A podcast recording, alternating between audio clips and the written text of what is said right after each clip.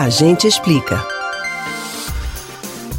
As discussões sobre os direitos das mulheres têm, entre outros pontos, o objetivo de reeducar a sociedade e trazer o entendimento de que discriminar, agredir ou impor comportamentos à população feminina não é justo e nem tampouco faz sentido.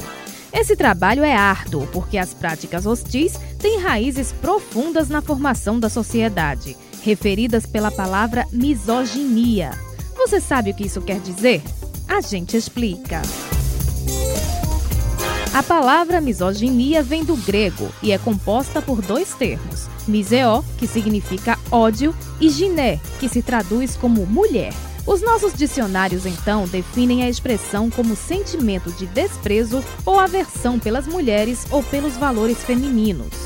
Sabendo do significado, talvez alguém ache exagerado o uso da palavra em contextos que abordam a desigualdade de direitos. Mas saiba que os fatores estão intimamente ligados.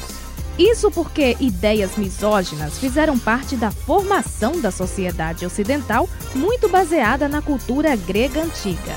Desde o surgimento das cidades-estado da Grécia, o sistema sociopolítico local colocava a mulher em um papel secundário, tendo o homem como autoridade máxima. E esse pensamento era tão instituído que grandes filósofos tratavam de difundi-lo.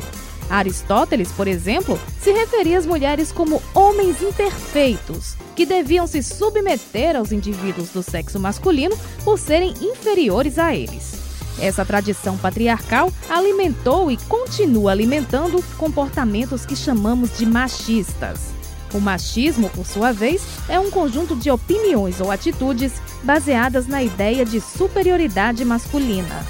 Esses comportamentos são tão naturalizados que se manifestam muitas vezes de formas bastante sutis, como piadas, julgamentos e pequenos comentários. Em outros casos, levam a atitudes mais graves, como assédio e violência. O fato é que a opressão promovida pelo machismo é um mecanismo para perpetuar a desigualdade de direitos e espaços na sociedade. E falando em desigualdade, vale lembrar de outro conceito importante para compreender a problemática: o sexismo. Este se fundamenta no pensamento de que as pessoas devem ter papéis sociais e comportamentos baseados no sexo ao qual pertencem. É aquela história de dizer que fazer isso ou aquilo é coisa de mulher ou coisa de homem. No fim das contas, a misoginia, o machismo e o sexismo, mesmo tendo a mulher como vítima central, prejudicam toda a sociedade.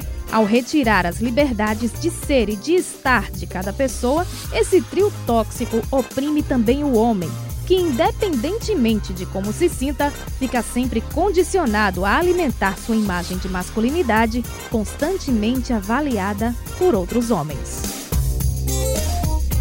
Você pode ouvir novamente o conteúdo deste ou outros A Gente Explica no site da Rádio Jornal ou nos principais aplicativos de podcast. Spotify, Deezer, Google e Apple Podcasts. Betânia Ribeiro para o Rádio Livre.